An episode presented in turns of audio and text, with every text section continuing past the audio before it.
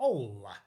Sejam bem-vindos a mais um episódio do Túnel de Vento, onde este menino roliço, um jaunço roliço, está na cama a discorrer sobre coisas bonitas e baboseiras. E agora vamos lá fazer a destrinça. O que é uma baboseira e o que é uma coisa bonita? Quem é que tem a habilidade de fazer a destrinça? Mas afinal, quem é que tem a autoridade para emitir um juízo dessa índole? Esta coisa é boa, esta coisa é má, esta coisa é genial, esta coisa é estúpida. Não faço ideia. Eu não conheço pessoas, provavelmente há de haver alguém capaz, treinado, para emitir juízos, juízos insufismáveis, uma espécie de divindade. Uma divindade cujo propósito é mandar palpites. Mas o palpite, ao contrário daquele que o humano lança, é um palpite firme. Lança o bitite e aquele bitite confirma-se sempre. Faz falta uma divindade.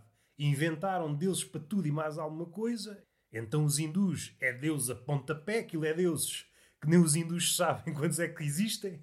É deuses que se farta.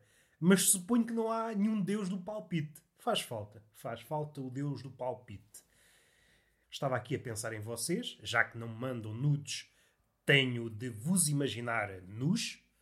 Permitam-me esta imagem. Vocês estão nus. As pessoas que seguem frequentemente este podcast, por volta das 30, por vezes ultrapassa, mas em média o episódio tem 30 escutadas, como dizem os brasileiros. Estou a imaginar essas 30 pessoas nuas. Estou a imaginar os nus, 30 pessoas nuas à minha frente e podem estar num palco. E levando assim a uma performance. Não são apenas 30 pessoas nuas para cumprir uma espécie de capricho da minha parte. Não. Vocês foram elevados à categoria de arte. 30 pessoas, 30 ouvintes de um podcast particular, neste caso o Túnel de Vento, que estão nus. E quem é que está na plateia? Apenas uma pessoa, o autor deste podcast. Está a averiguar os ouvintes. Isto é uma espécie de peça de arte contemporânea. E eu posso começar a tecer críticas em relação à obra de arte. A obra de arte não está imune à crítica e vocês podem, enquanto pessoas, enquanto pessoas que transbordam da obra de arte, podem tecer uma crítica em relação à minha crítica. E começamos neste bate-bola, crítica contra crítica. Até que alguém entra pelo teatro adentro e diz: Mas que merda vem a ser esta? E eu digo: É pá, estava aqui a tentar ser artista. Você não pode ser artista aqui. Mas 30 pessoas nuas no palco, o que é que vem a ser isto? É arte. Não sei se é arte. É arte, é. 30 pessoas nuas, em fila. Isto é arte, só pode ser arte. E quem entrou no teatro? Um crítico de arte. Que não tinha nada que fazer, vamos lá mandar o bitite. Mas este crítico de arte não é o deus do palpite. O seu palpite é um equívoco, nada tem que ver com aquilo que está a acontecer. O crítico de arte, neste caso, é apenas um resingão palavroso. Não se consegue calar. Que é como quem diz: se fôssemos um taberneiro, não me para de dizer merda. não me para de dizer merda. Interrompeu esta ligação que o artista e o público têm. Nós, eu, autor, vocês, público, estávamos a estreitar as relações Estávamos aqui numa performance e numa espécie de piscar de olho a uma revolução vanguardista. Estávamos aqui a ser vanguardistas, invertemos os papéis. Eu estou no lugar do público e o público está no lugar do artista. Fizemos pouco das convenções. E que melhor forma há para nos conhecermos? O artista aproximar-se do público do que despirmos-nos. Vocês despiram-se literalmente e eu dispo-me metaforicamente. Porque eu sou uma pessoa que é muito frágil de corpo. Apanho um resfriado e constipo-me. Não posso, por isso tenho que me despir metaforicamente. E o crítico de arte estragou isto tudo. E vem o crítico de arte a ah, dar à língua, dar à língua, isto não pode ser assim, isto não é arte. Não é arte, pá, não é arte. Está fechada a imagem. Já que estamos aqui num cenário de palco, muitas vezes o artista de palco, principalmente o comediante, o humorista de stand-up, diz que o público é uma espécie de psicólogo. Diz, ah, se não fosse vocês, tinha que gastar dinheiro do psicólogo. Tudo bem, vamos partir do princípio que esta ideia é Vera. E Sofia. Vera no sentido verdadeiro. Vão procurar o primeiro o que é que quer dizer Vero. E agora alguém, mas isso não é uma rede social? Também, mas Vero quer dizer verdade. Vamos respirar um pouco. Ok, estava a falar da, daquela ideia de que o comediante acha que o público é uma espécie de psicólogo. O público, por norma, ri-se. Mas vai chegar um dia em que o público, mais esperto, mais rato, vai dizer ao comediante: já que somos psicólogos, é 70 euros. Pagámos 10, 15, 20 euros para assistir este espetáculo, no fim tens de largar 70 biscas por cada membro do público. E isto começa a pesar. Se chegarmos a esse ponto, o humorista vai encarar o seu espetáculo de outra forma. Vai rezar para que ninguém venha. Vai deixar de publicitar os seus espetáculos.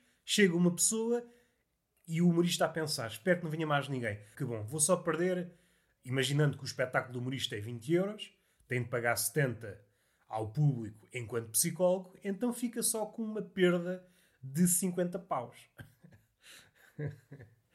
Para que estas contas, Roberto? Para que, Roberto? Porquê é que eu vim por aqui? Foi apenas para apocar essa ideia de que o público é o psicólogo.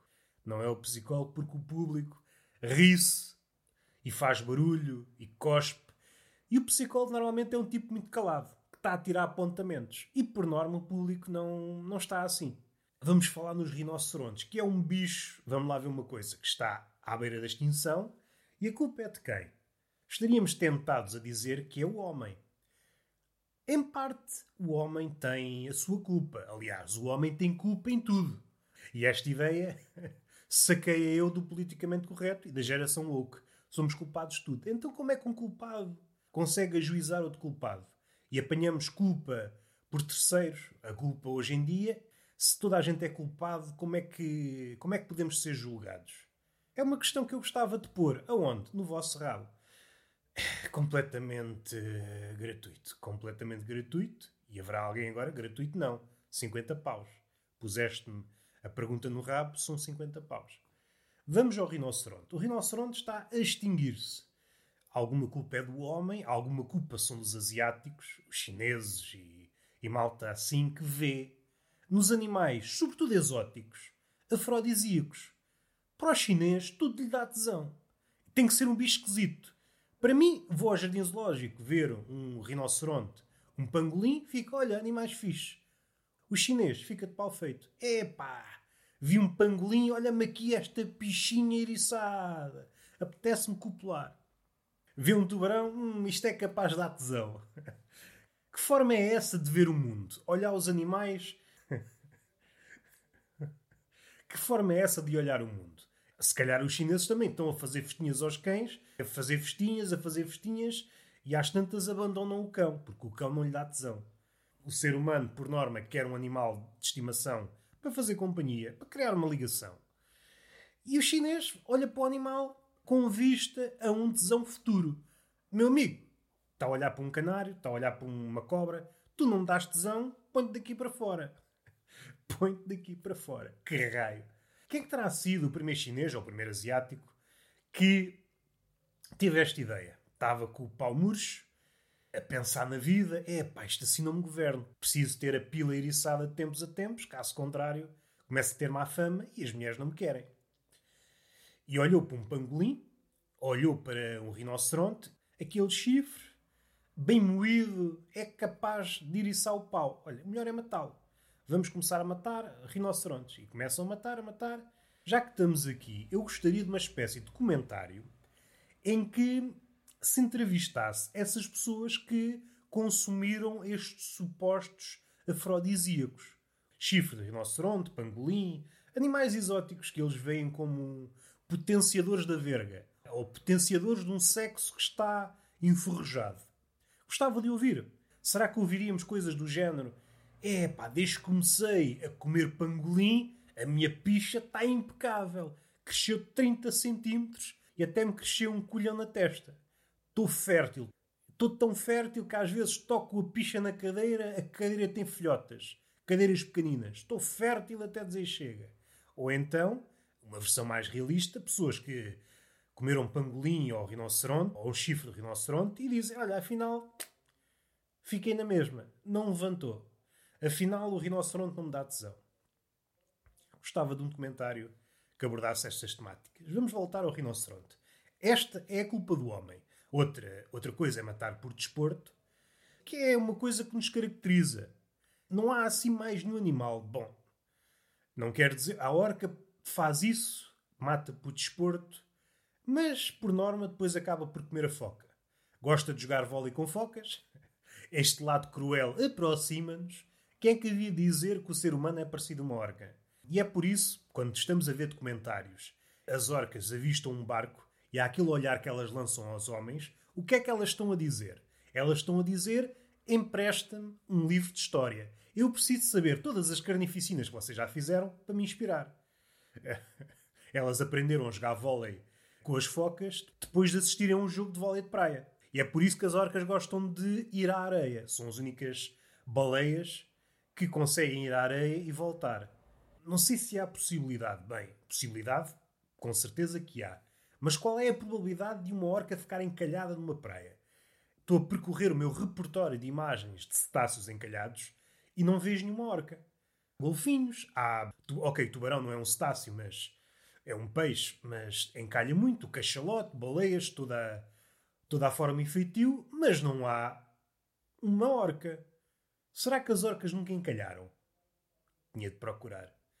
Já revelei aqui, quando era puto, tinha medo de orcas, porque vi um documentário em que elas iam mesmo à beira-mar caçar pinguins.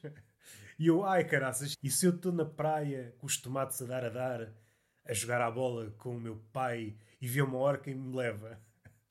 Tinha bem medo de ir à praia por causa disso. Voltando atrás, é isso que a orca procura no homem quando olha para ele. Quer instruções. Amigo, ensina-me lá a matar de forma desportiva, dá-me lá mais lições de crueldade. Já estou farto de jogar vôlei. Outra questão é os animais terem arranjado, ao longo dos milhares e milhões de anos de evolução, estratagemas para se protegerem no seu contexto, no mundo selvagem. Ora, muitas dessas estratégias não funcionam quando aparece o homem. Um dos exemplos que me vem logo à cabeça é a formação que os cachalotes fazem assim que há um cachalote ferido. O cachalote ferido fica no meio e eles fazem uma formação que dá pelo nome de formação de margarida. Ficam à volta do cachalote vulnerável. E isto, no mundo dito selvagem, sem o ser humano, era uma forma de eles protegerem o animal que estava mais vulnerável, salvando esse animal. Mas assim que o homem entra nessa equação, essa estratégia de sobrevivência joga a seu desfavor. Na época da baleação, que ainda mas já não tem o peso de outrora, essa estratégia jogava a desfavor dos cachalotes. Há um cachalote que era ferido, se fosse uma manada de cachalotes, é assim que se designa um conjunto de cachalotes, é uma manada de cachalotes, punham-se à volta do cachalote ferido e então dava-se uma carnificina. Era muito mais fácil caçar vários cachalotes ao mesmo tempo. Este lado gentil, este lado de sobrevivência, este lado de querer proteger o outro, que há várias espécies que têm, quanto mais a espécie é desenvolvida numa espécie de comunidade, essas estratégias de sobrevivência funcionam muito bem no mundo selvagem. Mas assim que entra o homem, o homem tem este olhar perverso, consegue aproveitar-se deste lado quase humano dos animais. Mas não é por aí que nós queremos ir. Estamos a falar do rinoceronte. O rinoceronte tem estas coisas a seu desfavor. O facto de olharem para ele como um afrodisíaco, sobretudo o chifre. Não sei se o chifre também tem outro uso, como marfim dos elefantes, não faço ideia. E tem depois a caça desportiva, que há pessoas que matam por matar. Ainda que algumas tribos digam que a carne de rinoceronte e a carne de elefante é das melhores carnes. Não sei. Nunca experimentei, nem provavelmente vou experimentar, nem estarei em condições que vá precisar de comer quer a carne de elefante, quer a carne de rinoceronte.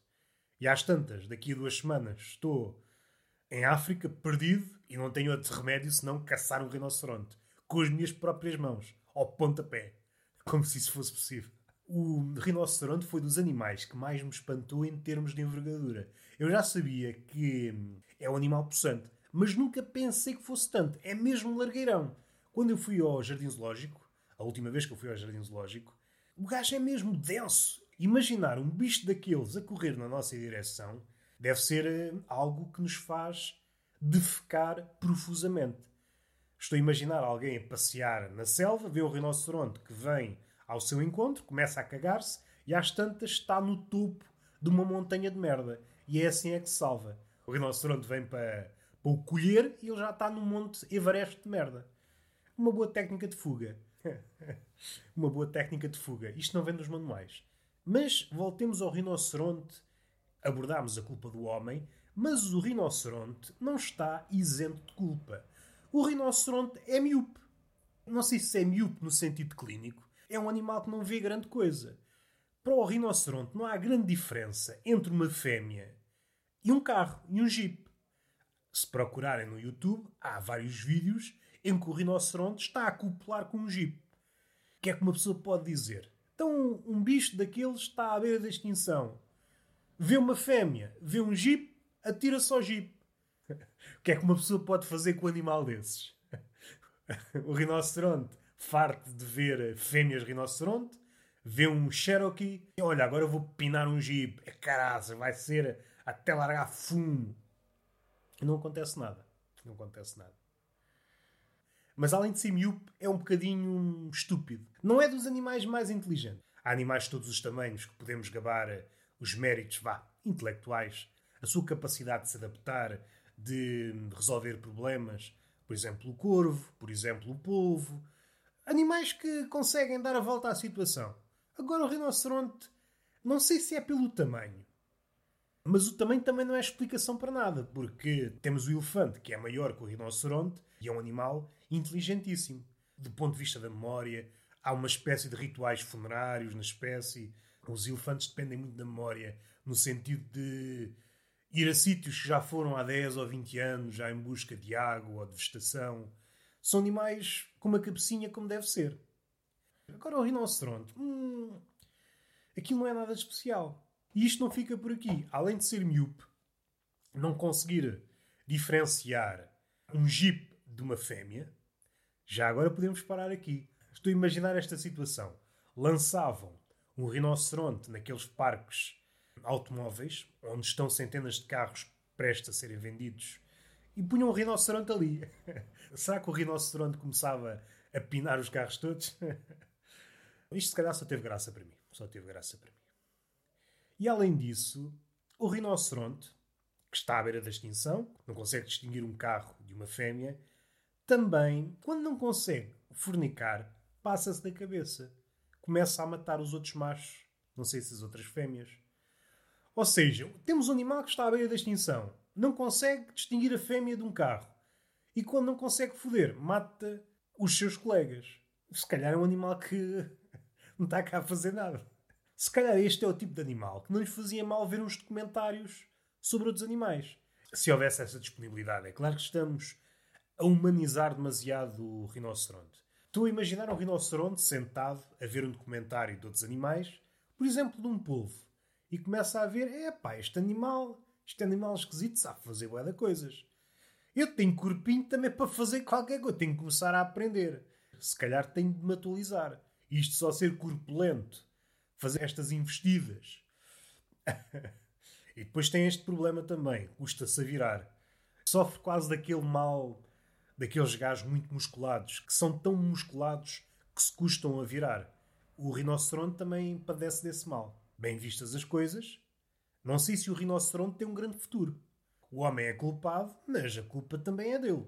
Se ele não sabe distinguir uma fêmea de uma chapa se não fode e mata os da sua espécie, se calhar a extinção até não é má de todo. Se calhar é um favor. É um animal que não está adaptado. Os corvos adaptaram-se, os pássaros adaptaram-se, os, os ratos adaptaram-se às cidades, os guaxinins adaptaram-se, os povos adaptam-se a tudo e mais alguma coisa e o rinoceronte permanece o mesmo. permanece o mesmo. Parvalhão, miúpe, e sem saber o que é uma fêmea. Eu estou agora a imaginar do ponto de vista da fêmea. É pá, então, mas aquele gajo arranjei-me. Arranjei-me toda. Olha-me esta bundinha que eu tenho aqui. Ele confunde com um jeep de 40 anos. Nunca mais, nunca mais me quero envolver com um rinoceronte. E está feito. Este é o podcast possível. Beijinho na boca e palmada pedagógica numa das nádegas.